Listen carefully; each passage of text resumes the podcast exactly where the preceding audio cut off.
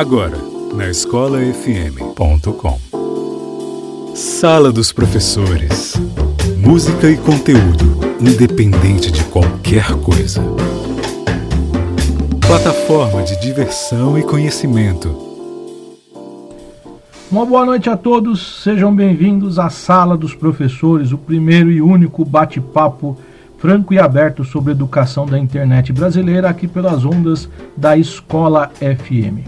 E na noite de hoje, né, na banca, os professores André Luiz, Marcelo Portero e Valéria Silva, que daqui a pouco vão fazer as suas respectivas apresentações, sempre com a presença do professor Roberto Borges. E hoje a gente vai estar discutindo a questão da depressão dentro do ambiente escolar, né? Uma questão é, é, extremamente complicada, porque com o advento do Covid-19 só piorou a situação. Uma situação que já não era boa antes da parada, né? Todos que os colegas aí da mesa bem acompanham em relação aos alunos, era uma questão já preocupante e com o advento da pessoa não poder mais sair de casa, né, bem no início da pandemia, por um período longo aí, isso também ajudou a agravar essa situação. E agora com o retorno a gente está vendo o que está acontecendo, né? Muitos alunos aí tendo que procurar ajuda especializada para poder é, encontrar uma solução para o seu problema, né? E não, é, não são poucos alunos, né? Nessa volta, acho que eu e os colegas conseguimos observar que realmente a coisa piorou. Mas para começar o bate-papo de hoje, vamos começar com o professor é, André Luiz. André Luiz, uma boa noite, seja bem-vindo. Olá, professor Fábio, nosso mediador do nosso programa Sala dos Professores, na nossa simpática Rádio Escola FM. Meus cumprimentos vão para os nossos simpáticos e simpáticas ouvintes, aos nossos amigos e amigas professores, componentes desta discussão de hoje. Fico feliz em participar de um tema tão importante no mês da prevenção do suicídio, o Setembro Amarelo, que é a depressão no ambiente escolar na semana passada já falamos do bullying, né? então esses temas é, tão pertinentes para o mês de setembro. O professor Marcelo Portero, uma boa noite, Marcelão. Antes de mais nada, quero agradecer o convite para participar do bate-papo com você, Fábio, comandando a conversa. Agradecer aos colegas da mesa, aos nossos queridos alunos e principalmente aos nossos ouvintes. Quero me solidarizar com as famílias que estão de luto nessa pandemia. Meus sentimentos a todos. Sou o professor Marcelo, leciono física na Escola Estadual Professor Amélia Kerr, no extremo sul da cidade de São Paulo, na Escola Técnica Jardim Ângela, também no extremo sul da cidade de São Paulo e o Colégio Leviste em Tapicerica da Serra. Fui coordenador pedagógico, coordenador de área e hoje estou atuando como docente em sala de aula. Espero que os ouvintes gostem do tema da noite. Muito obrigado. Vamos que vamos. E finalizando as apresentações aí, professora Valéria Silva. Valéria, obrigado de novo pela tua presença e seu, o seu olá inicial aí, né? Boa noite a todos os amigos da mesa, a todos os ouvintes da Rádio Escola FM. A gente está de novo aqui para tratar de assuntos importantes para o nosso trabalho como educador e também, né, para a sociedade como um todo. E dando andamento, né, no nosso programa, agora a opinião dos colegas aí de bancada sobre a questão é, da depressão em sala de aula, né? Que eu acho que, na minha opinião, na minha humilde opinião, se agravou com o advento aí da Covid-19. Mas agora a gente vai escutar um pouquinho os colegas também. É, André, o que, que, você acha aí? Como é que ficou essa questão da depressão em ambiente escolar? A depressão, segundo os especialistas, né? Ela está lá no hipocampo, na amigdala, córtex pré-frontal, né? E mostra sinais como a procrastinação, né, ou a falta de motivação, o raciocínio lento, ou até agitação, insônia ou sono excessivo, né? mudanças de peso, dores físicas, alterações de humor. Inclusive, é uma doença que a Organização Mundial de Saúde se preocupa muito, né? Considerada uma doença contemporânea, do mundo contemporâneo. Inclusive, podemos é, citar é, como se fala sempre, ah, mas antigamente não tinha tanta depressão. Eu discordo, eu acho que essa doença sempre existiu, é que hoje, com várias mídias, é, se discute mais, se se preocupa mais com esse tema. Apesar de que nós não temos num país uma estrutura que ofereça tratamento para as pessoas. E isso eu constato, inclusive, dentro da sala de aula, ao, ao conversar com os alunos e alunas, né? A gente percebe que eles têm essa dificuldade e muitas vezes é, a socialização dentro da sala de aula é o único caminho que eles têm para tentar se tratar. Não que seja um tratamento, né?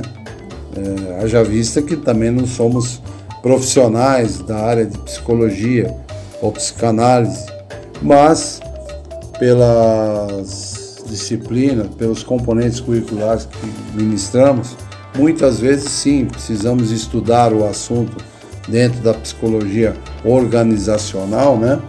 E eles relatam essas dificuldades de não terem condições financeiras de procurar especialista. E no caso da, da depressão aí, comentada por mim aí já no ambiente escolar, é, muitas vezes está ligado ao fracasso escolar, né? Dos alunos e alunas. Está intimamente ligado. Então, quando a gente percebe que uma criança, que um jovem, até mesmo um adulto, né? Ele começa a apresentar aí baixo rendimento na escola, é preciso notar que alguma coisa não está funcionando. Porque eu costumo dizer o seguinte: o nosso, nossa mente, nosso corpo é uma máquina perfeita, né? E ela lança, com aqueles sintomas já citados por mim, ela lança mecanismos de defesa, né? para que a gente não adoeça né? totalmente, vamos dizer assim. Então, todos aqueles que pretendem ou estão sempre dispostos a ajudar né, as pessoas que passam isso, principalmente nós educadores, que notamos assim pela experiência, né, mesmo não sendo profissional, um psicólogo né, formado, a gente, por experiência, percebe muito isso. Então é importante ficar atento aos sintomas. Né? As pessoas que cercam essas pessoas né, precisam também é, ficarem atentos. Não, como todo mundo sempre fala, até em termos de bullying, mas mesmo na depressão, aí no ambiente escolar, é, perceber que isso não é mimimi, que isso aí não é choradeira, que isso não é sinal de fraqueza, pelo contrário, né? A gente tem que encarar o problema de frente e ficar atento aos sinais. É, eu posso contar aqui uma experiência própria, né? Em que eu era um, um estudante, né? Na minha pré-adolescência, na minha, na, na minha infância, eu era um aluno até a gente chamava antigamente de adiantado, né? Eu tinha um, eu estava adiantado um ano na escola. E isso para os meus pais era um motivo até de alegria, né? Muita alegria. Aí o que aconteceu? Quando eu fui para o ensino médio, né, como todo todo rapaz aí de periferia, tinha que escolher um caminho, né? Ou a gente escolhia o trabalho, estudar à noite, ou a gente partia para o curso técnico, né? E foi eu que fui, foi, foi isso que eu fiz. Eu fui para um curso técnico, passei no vestibulinho e na é antes disso no ensino fundamental 2, 1, um, estudei em escola adventista, tinha os meus amigos, já tinha aquela aquela comunidade, eu estava inserido aí. Aí ao ir nesse curso técnico, que era lá no Ipiranga, o que, que aconteceu? Eu comecei a perceber que tinha vários colegas de várias regiões diferentes. Né? Um vinha de Mauá, outro vinha lá da Zona Leste, é, alguns da Zona Sul. É, então, eram pessoas de várias regiões. Né? No, nós não nos conhecíamos, é, nós não compartilhávamos das mesmas experiências, é, cada um com a sua experiência, né? E então eu percebi que aquilo foi um choque para mim, um choque para um menino de 14 anos passar por isso aí, né? E no primeiro ano realmente foi terrível para mim. Eu, que nem a gente fala ah, que o corpo ele sente e ele demonstra, né? Que são os mecanismos de defesa. Então eu, para sair de casa, às vezes me atrasava, demorava, aquilo parecia um martírio para mim para a escola, não é que não era uma coisa agradável, né? E foi indo, foi indo, foi indo, que realmente, como a gente dizia naquela época, né? Tomei pau. né? Repeti pela minha primeira vez na minha vida, e única, mas foi a minha primeira vez. E isso me impactou bastante. Até hoje, né? Quando eu lembro, eu falo, poxa, podia ter corrido atrás, podia ter feito, sei lá, entrado com recursos, podia ter feito tanta coisa. E eu, na verdade, não fiz nada. E quando meu pai foi à escola, porque meus pais trabalhavam, não tinham condições de ficar me monitorando ou indo para a escola, porque era muito longe. Quando meu pai foi lá, realmente ele percebeu que eu havia sido retido. Quer dizer, pessoal, é algo marcante. Né? Pode, ser, pode, pode ser normal, hoje em dia realmente essa cultura da repetência, graças a Deus, não existe mais, mas é algo que impacta na vida da pessoa. Né? E você vai carregando aquilo no nosso inconsciente, né? onde a gente guarda lá, né? muitas vezes aquilo que a gente não quer reviver. Né? E a gente sabe, né? até por estudos aí, até pelos estudos do Freud, que quando você começa a estudar, você se empolga bastante, você percebe que para você muitas vezes é, trabalhar aquele problema, você tem que ir lá resgatar lá dentro, lá dentro, lá no inconsciente, tratar isso aí, né? Trazer à tona para que você traga. Professora Valéria, na sua opinião, é, a depressão aumentou? É, os casos continuaram na média. Qual a sua opinião a respeito desse assunto?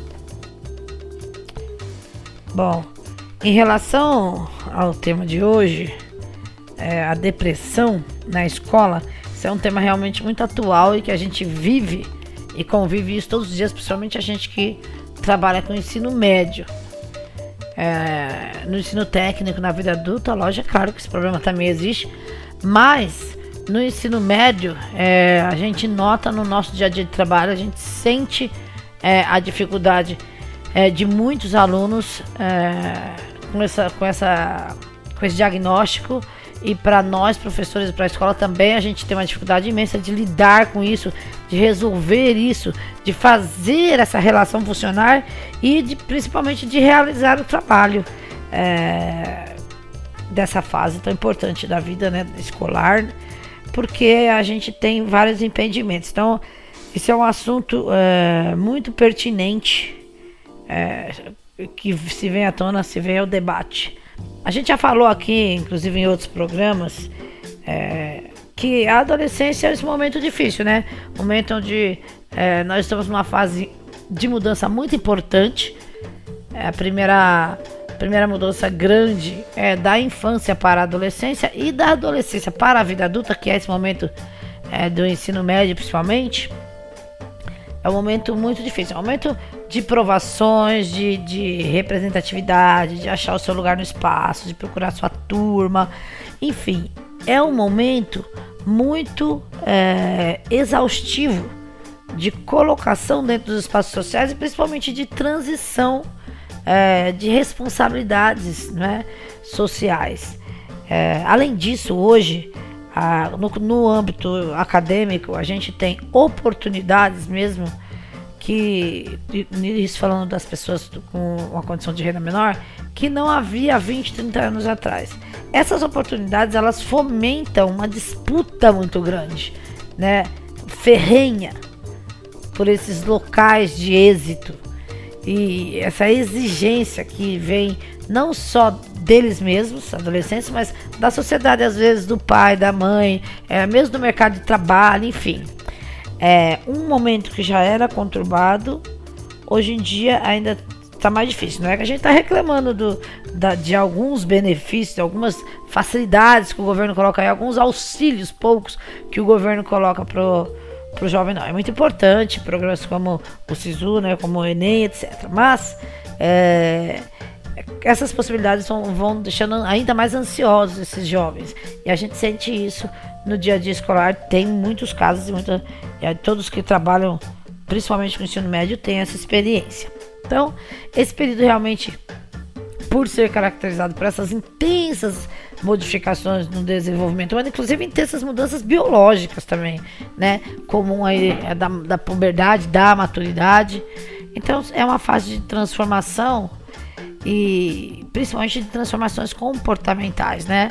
Então muito significativas isso acaba confundindo um pouco, forçando o psicológico do adolescente e muitas vezes então gerando aí as doenças mentais. É os adolescentes, é, eles parecem-nos, né, de forma geral, muito saudáveis. A gente vê, por exemplo, até é, é o Covid-19 que não ataca tanto as crianças e adolescentes, não tem tanta representatividade dos sintomas, apesar de eles serem vetores, mas é, as doenças psicológicas elas geralmente ficam mais escondidas.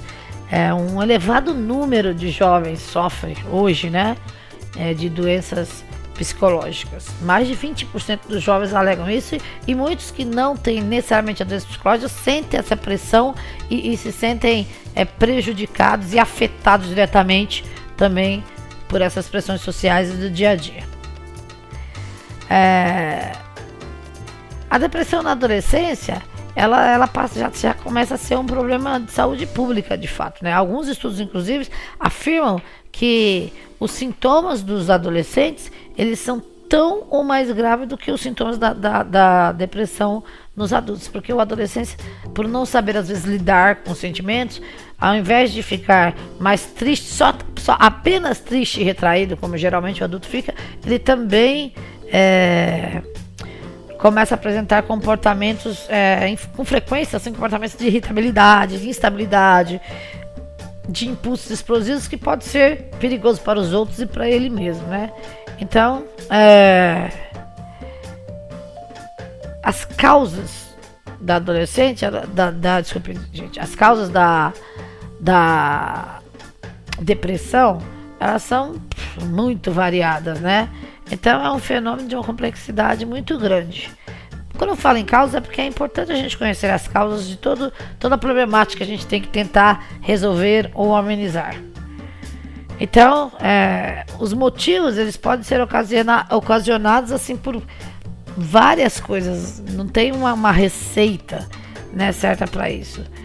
Pode ter famílias, a gente encontra. Estou falando agora pela experiência que a gente tem lá na escola, embora o, o tratamento realmente o, o, contato com as famílias é mais um, um trabalho do orientador educacional, do coordenador pedagógico, mas a gente percebe que muitas vezes você tem famílias disfuncionais, às vezes é mesmo um, um fator aí biológico, né, hereditário, às vezes você tem histórico, né, então assim de depressão na família, eventos estressantes frequentes, né, a criança às vezes tem um pouco, pouco suporte social, às vezes os pais não têm uma educação não tem como ajudar a orientar tanto na, educa na, na educação dos filhos. E isso começa a se refletir no, nos baixos desempenho acadêmico. Às vezes o baixo desempenho acadêmico é que leva também o jovem, né? a, a ficar aí é, estressado. Então são muitos os motivos que, que podem levá-los, é, juntamente com o momento em si, né, da adolescência para fase para a vida adulta, a depressão. Mas independentemente do que determina essas causas, né, é, a gente tem que se preocupar mesmo com as interações, né? É, pra, a gente tem que se preocupar em perceber, né? Nós como professores, eu acho que os pais também, obviamente, os familiares, as pessoas próximas, que, a gente tem que se preocupar em primeiro detectar, né? Em detectar é, os sinais, né? Para a gente tentar trabalhar é, as causas e tentar entrar num caminho aí de uma solução. Para a gente é, na, tem que tentar é, se conectar melhor ao adolescente, né? Perceber é, esses pequenos sinais que geralmente a gente começa a perceber na, na piora do desempenho acadêmico. Né? Desempenho, piora no desempenho acadêmico, evasão escolar. É, a gente começa a perceber que tem alguma coisa errada ali. Então, tanto o pai, quanto o professor, quanto o coordenador, é, é, importante a gente conversar sobre isso nos conselhos de classe, no dia a dia da escola. Olha, esse aluno está apresentando isso, esse aluno está agindo diferente, porque essas pequenas coisas podem evitar ou auxiliar, né? Evitar grandes problemas ou auxiliar para que eles não, não cheguem a se tornar é, grandes problemas. Porque nas últimas duas décadas, eu pelo menos estou há um, pouco, um pouquinho mais de 10 anos aí na educação e percebo isso o aumento disso todos os dias, está sendo realmente nas últimas duas décadas detectado um aumento muito grande nessa questão da depressão na adolescência. Como a gente falou, talvez devido às exigências da, do nosso, da nossa sociedade atual, né, que vem aumentando muito nos últimos anos, juntamente com oportunidades, as, as cobranças e exigências, como a gente já falou, deles mesmos, do mercado de trabalho, dos colegas e, e, e etc. Né?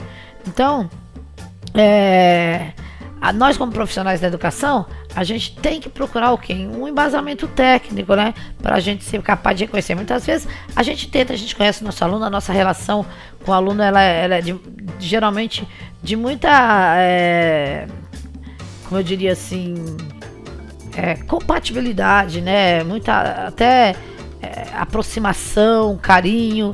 Então a gente consegue perceber, mas às vezes esses sinais são tão escondidos, perceber que tem alguma coisa errada ali com o aluno, mas às vezes os sinais de fato estão tão escondidos que seria importante também a gente ter algum embasamento teórico para reconhecer, né, é, este ou aquele sinal. Né? É muito importante então que os familiares, né, nós educadores, estejamos sempre atentos para identificar esses sintomas, né, a fim de, de encaminhar essas coisas suspeitas para o coordenador pedagógico, que vai falar com os pais, e de repente uma orientação aí é, um psicólogo, alguma coisa assim, que possa produzir um diagnóstico precoce, né? Para que o tratamento seja mais efetivo e o nosso trabalho também. Quanto à estratégia, é, né, nosso trabalho no caso de, de projeções e planejamento educacional para trabalhar com esses alunos, né? E que isso tenha efetividade. Quanto a estratégias educacionais neste sentido, hoje em dia há muitos estudos voltados é, para estratégias é, exatamente para essa, esse momento do jovem, essas, esse momento mais difícil, até mesmo os jovens realmente diagnosticados com depressão, que tendem a se isolar é, do colega. E, e, e, no momento em que eles mais precisam de apoio, esses reforçadores, né, que somos nós, os os pais, os professores, os amigos, a escola, Nesse momento, nós somos esses reforçadores. Em vez deles se aproximarem de nós, eles se afastam.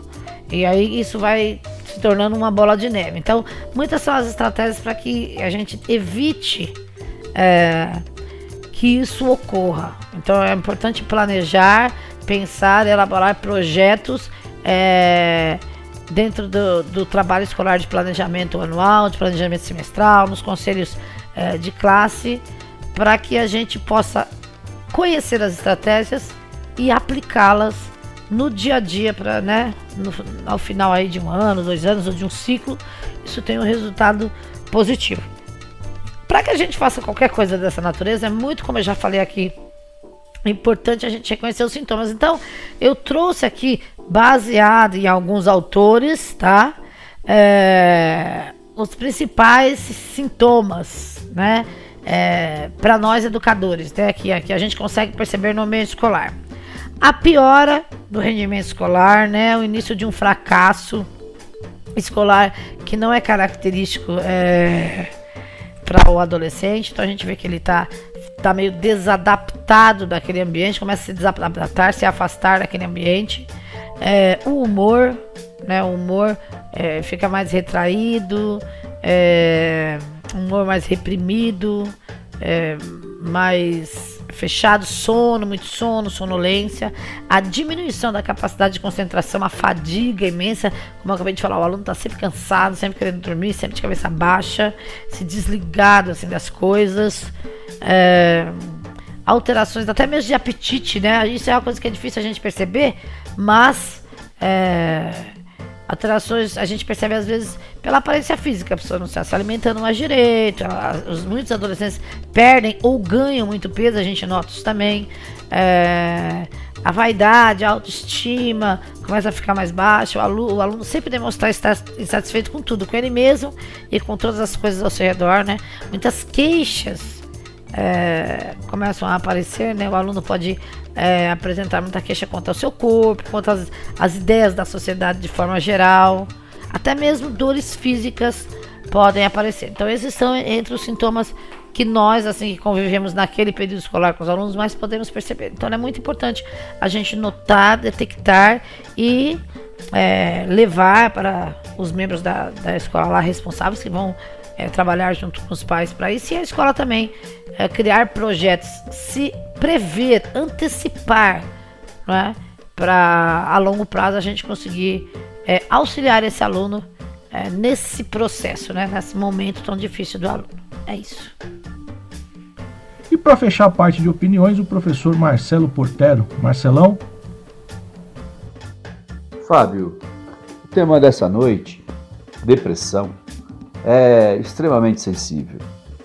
É, alguns dizem tratar-se de um transtorno, outros de doença. Um mal, um mal do século. Ah, bem, seja como for, é mais comum do que podemos imaginar. Afeta aí muitas pessoas, muitas famílias. É, Para se ter uma ideia, da última vez que eu pesquisei sobre o tema, estimava-se que mais de 300 milhões de indivíduos no mundo sofriam de depressão. Bem, hoje acredito que esse número aumentou consideravelmente devido à pandemia, que nos obrigou ao isolamento e a suportar aí inúmeras perdas, né, desde emprego até entes queridos, enfim. Pensando no ambiente escolar, é, temos muitas crianças já diagnosticadas e também muitos professores, inclusive é, agora, né, voltando aí às aulas presenciais, é, muitos colegas é, necessitaram se afastar para tratamento. Conheço alguns, infelizmente, quadro de depressão. Ou seja, é, a depressão afeta aí desde as crianças até os adultos. Né? Eu não sou especialista no assunto, né? apenas pesquiso, pois tenho na minha família casos de depressão que precisam de medicamentos para tentar aí suportar esse mal que nos assola. Portanto, é, quero dizer a todos que se encontram nessa situação que não desistam, procurem sua família, há tratamento. Evidente que o processo é lento, uma vez que se dá no campo psicológico. A depressão, nós sabemos que ela pode causar à pessoa afetada né, um grande sofrimento e disfunção no trabalho, na escola, no meio familiar. É isso. Olha, na pior das hipóteses, pode levar ao suicídio infelizmente. É por isso, é, como contribuição de minha parte nesse bate-papo, quero deixar a mensagem a todos: procurem ajuda. Em muitas situações, o acompanhamento com psicólogos pode ajudar o indivíduo a se entender com os seus pensamentos, pensamentos esses que o incomodam. Falando assim parece fácil, né? mas sei que não é. Em muitas situações, a depressão é desencadeada e por questões ambientais, não apenas questão genética. Né? Então, por exemplo, no trabalho, na escola, bullying, ofensas, baixa estima, enfim. Situações que muitas vezes quem está de fora observando pensa que se trata de algo banal, mas a pessoa acaba somatizando. É um gatilho para a depressão. Portanto, procure ajuda. Converse com sua família ou com alguém de sua confiança não deixe o tempo passar com esse sofrimento. E o mais importante, não se culpe de nada. Se esforce e dê o importante passo para a solução, que é buscar ajuda. Lembre-se que você, com certeza, é importante para muitas pessoas. Não desista. E agora o nosso bloco musical dentro do Sala dos Professores, né? E com a pedida aí inicial da professora Valéria Silva. Professora Valéria. E a escolha da música de hoje, então, é, é uma música que traz um pouco dessa ideia de, de todas as exigências que a gente tem que cumprir no dia a dia, todas as coisas que é tudo, como diria o cantor, ao mesmo tempo agora e na adolescência isso acontece muito mais. Então, a música escolhida de hoje é uma música chamada Do It, do Lenine. Como ele mesmo fala sobre a música, essa é uma música toda feita de imperativos e que reflete o espírito da época em que a gente vive, né? É, o momento em que a gente tem que fazer muitas coisas de uma vez, estudar, trabalhar, estudar línguas especializadas, fazer pós-graduação, limpar a casa, cuidar de filhos, enfim tantas coisas que a gente faz, no caso dos adolescentes, fazer Enem, fazer FUVEST, fazer é, Unicamp, tentar passar no vestibular, começar a trabalhar, né? Então é um imperativo que extrapola a nossa vontade pessoal, já que se constitui como regra do jogo da vida moderna ou da vida pós-moderna. Tipo, até mesmo a Nike, né? Usa esse termo, só que ela acrescenta a palavra just, just do it, simplesmente faça, né? Então, do it, essa ideia de fazer, fazer, fazer e fazer. Escola, Escola FM. FM. Engajada e inclusiva.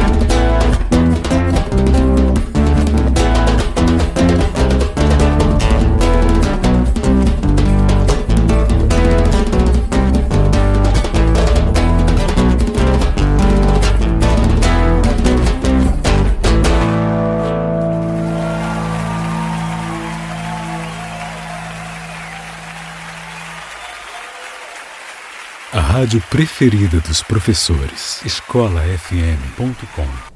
Agora a participação do professor Marcelo. Marcelão, o que, que vem? Qual a música para hoje?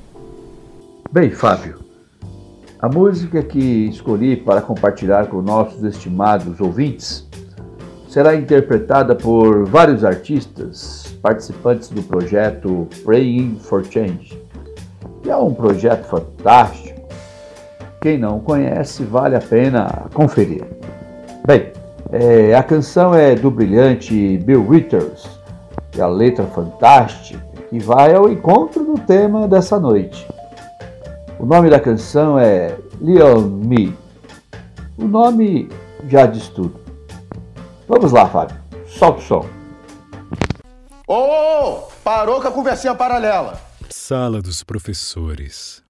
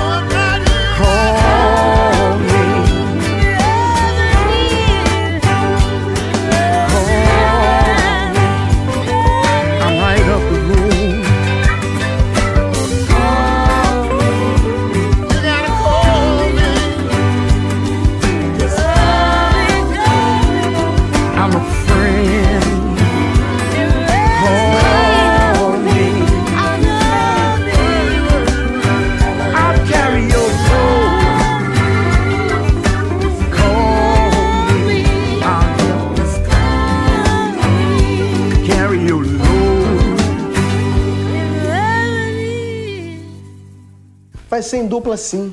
Dupla com Deus e consulta com o cérebro. Sala dos Professores. Música e conteúdo, independente de qualquer coisa. E fechando o bloco de músicas aí, o professor André Luiz. Professor.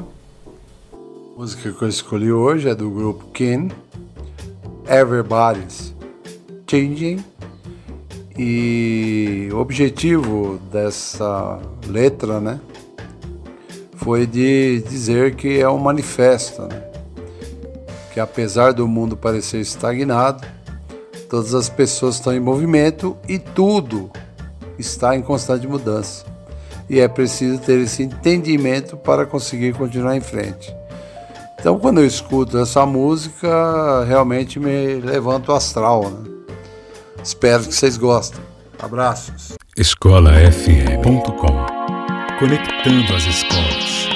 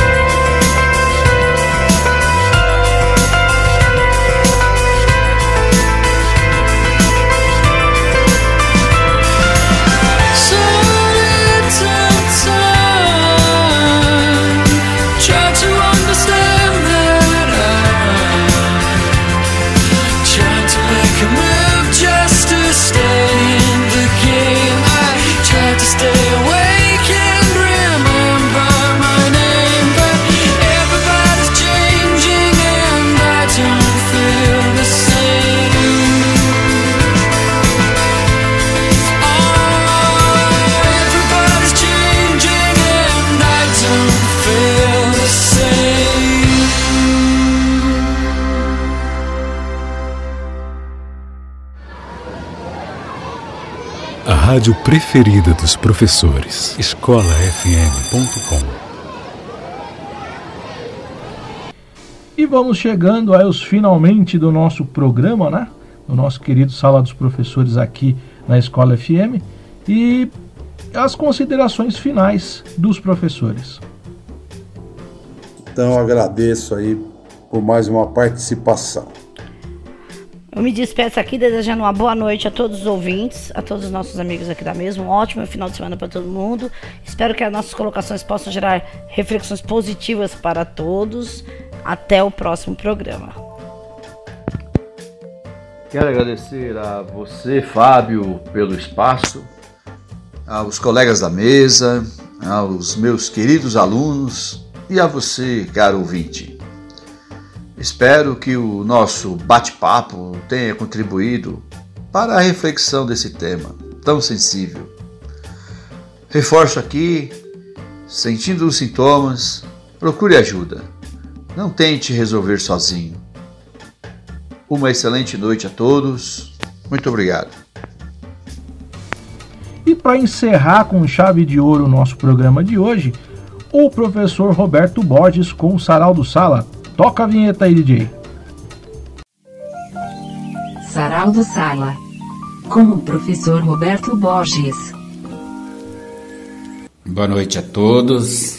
Estamos de volta com mais um texto para o nosso sarau da Escola FM. Boa noite, professor Fábio. Boa noite a todos. Boa noite aos nossos ouvintes. O texto de hoje é de Marina Colassante e chama-se Eu Sei, mas não devia. Vamos lá? Eu sei que a gente se acostuma, mas não devia. A gente se acostuma a morar em apartamentos de fundos e a não ter outra vista que não seja as janelas ao redor. E porque a gente não tem vista, a gente logo se acostuma a não olhar para fora.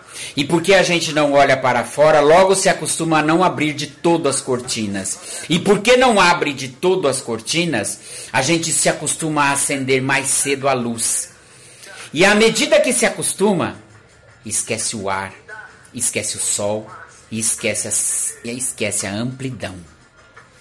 A gente se acostuma a acordar de manhã sobressaltado porque está na hora, a tomar o café correndo porque já está atrasado, a ouvir música no ônibus porque não pode perder tempo na viagem, a comer um sanduíche porque não dá para almoçar, a sair do trabalho porque já é noite, a cochilar no ônibus porque está cansado, e é deitar cedo e dormir pesado sem ter vivido um dia. A gente se acostuma a abrir o jornal e a ler sobre a guerra. E aceitando a guerra, a gente logo se acostuma a aceitar os mortos e que haja números para os mortos. E aceitando os números, aceita acreditar, a não acreditar nas negociações de paz. Aceita ler todo dia sobre a guerra dos números e da longa duração. A gente se acostuma a esperar o dia inteiro e ouvir no telefone que hoje eu não posso ir. A sorrir para as pessoas sem receber um sorriso de volta, a ser ignorado quando precisava tanto ser visto. A gente se acostuma a pagar por tudo que deseja e que necessita, e a lutar para ganhar mais dinheiro com que pagar, e a ganhar menos do que precisa, e a fazer filas para pagar, e a pagar mais do que as coisas valem, e a saber que cada vez pagará mais, e a procurar mais trabalho e trabalhar mais e mais para ganhar mais dinheiro para ter com que pagar nas filas com que se cobra. A gente se acostuma a andar na rua e a ver cartazes, abrir as revistas e a ver os anúncios, a ligar a televisão e ver os comerciais, a ir ao cinema e engolir publicidade, a ser instigado, conduzido, desnorteado, lançado na infindável catarata dos produtos. A gente se acostuma à poluição, às salas fechadas de ar condicionado, ao cheiro de cigarro, à luz artificial de ligeiro tremor, ao choque que os olhos levam na luz natural, as bactérias da água potável, a contaminação da água do mar, a lenta morte dos rios. Se acostuma a não ouvir passarinho, a não ter um galo de madrugada, a temer a hidrofobia dos cães, a não colher uma fruta sequer no pé, a não ter sequer em casa uma planta, A gente se acostuma a coisas demais para não sofrer, em doses pequenas, tentando não perceber. Vai afastando uma dor aqui, um ressentimento ali, uma revolta colar. Se o cinema está cheio, a gente senta na primeira fila e torce um pouco o pescoço. Se a praia está contaminada, a gente só molha os pés e ainda acha bom, porque a gente sua no resto do corpo. Se o trabalho está duro, a gente se consola pensando no fim de semana.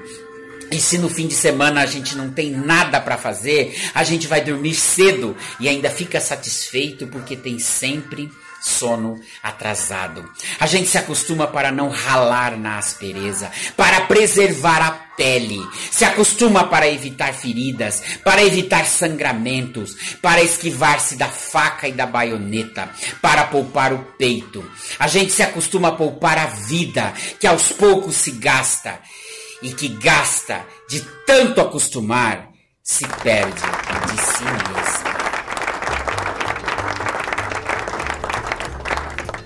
Gente, uma boa noite para vocês, um ótimo final de semana. Fiquem bem, fiquem em paz, cuidado com a variante Delta e se Deus quiser e assim permitir, a gente se vê na próxima semana com mais um tema relevante aí voltado à educação. Um abraço a todos, um ótimo final de semana e até mais. Você ouviu na escolafm.com Sala dos Professores. Música e conteúdo, independente de qualquer coisa. Plataforma de diversão e conhecimento. E o salário, ó. Sala dos Professores. Música e conteúdo, independente de qualquer coisa.